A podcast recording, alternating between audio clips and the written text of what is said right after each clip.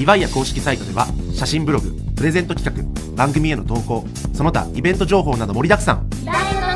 なんとここでしか聞けない番組も今すぐ www.livaia.com にアクセス。リヴァイア。ローカル記事で中国語。今回の記事はとあるおばあちゃんが育っていたとんでもない植物についてのお話です。それでは記事の単語から見ていきましょうローカル記事で中国語。消し。消し。因素、植える。植える。种、農家。農家。农户、取り除く。片付ける。清除、積極的に積極的に积极、それでは記事の内容を見ていきましょう。おとといの午前、デンさんが車で釣りに向かっていると突然、前の道の左側にひとひら鮮やかな赤い花があるのを見つけました。デンさんはまず、消しの花かもしれないと判断しました。前天上午，田先生开车去钓鱼，突然发现路的左前方有一片鲜红的花。田先生第一判断，这可能是罂粟花。デンさんはすぐに車を降りて写真を撮り、また武漢番報へと連絡しました。記者はすぐさま交番へ通報し、警官を率いて、1時間ほど探した結果、ついに消しの花を植えている農家を見つけました。田先生马上下车，拍下了照片，并发给武汉晚报新闻热线。记者马上和派出所取得联系，在民警带领下，花了一个多小时，终于找到种植罂粟花的农户。その農家に着くとすぐに、警官は主人に、この花は誰が植えたのかを尋ねました。女性の主人は、消しの花 と聞くとすぐに反応して、自分で抜いて処分します、と言いました。一到农户，民警便问主人：“这种花是谁种的？”女主人听说是罂粟花后，立即反应过来，表示要自行清除。彼女は花を抜きながら話します。家族もこれが何か知らず、ただ見た目が綺麗だと思うだけでした。それに鶏も食べないので、そのまま残ってしまいました。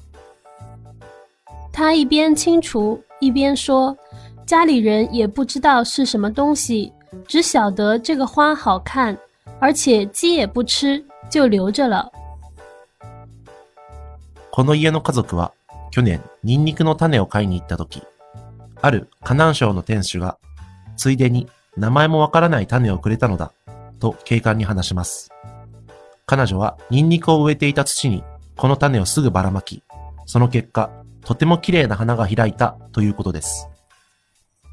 这家人告诉民警，他们去年买大蒜种时，一位河南老板顺便给了他一把不知名的种子，他就把这把种子撒在大蒜地里，结果开出了很漂亮的花。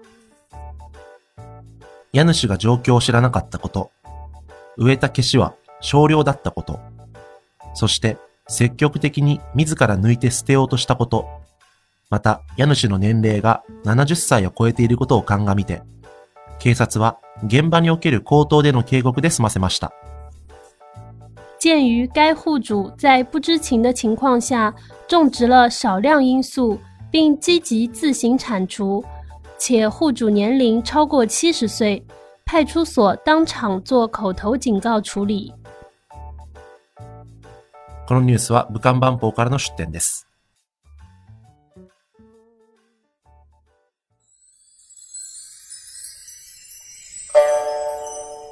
ローカル記事で中国語。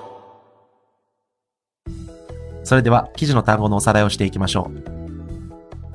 消し、消し、罂粟、植える、植える、種、農家、農家、农户、取り除く、片付ける、清除、積極的に、積極的に、积極、いかがだったでしょうか？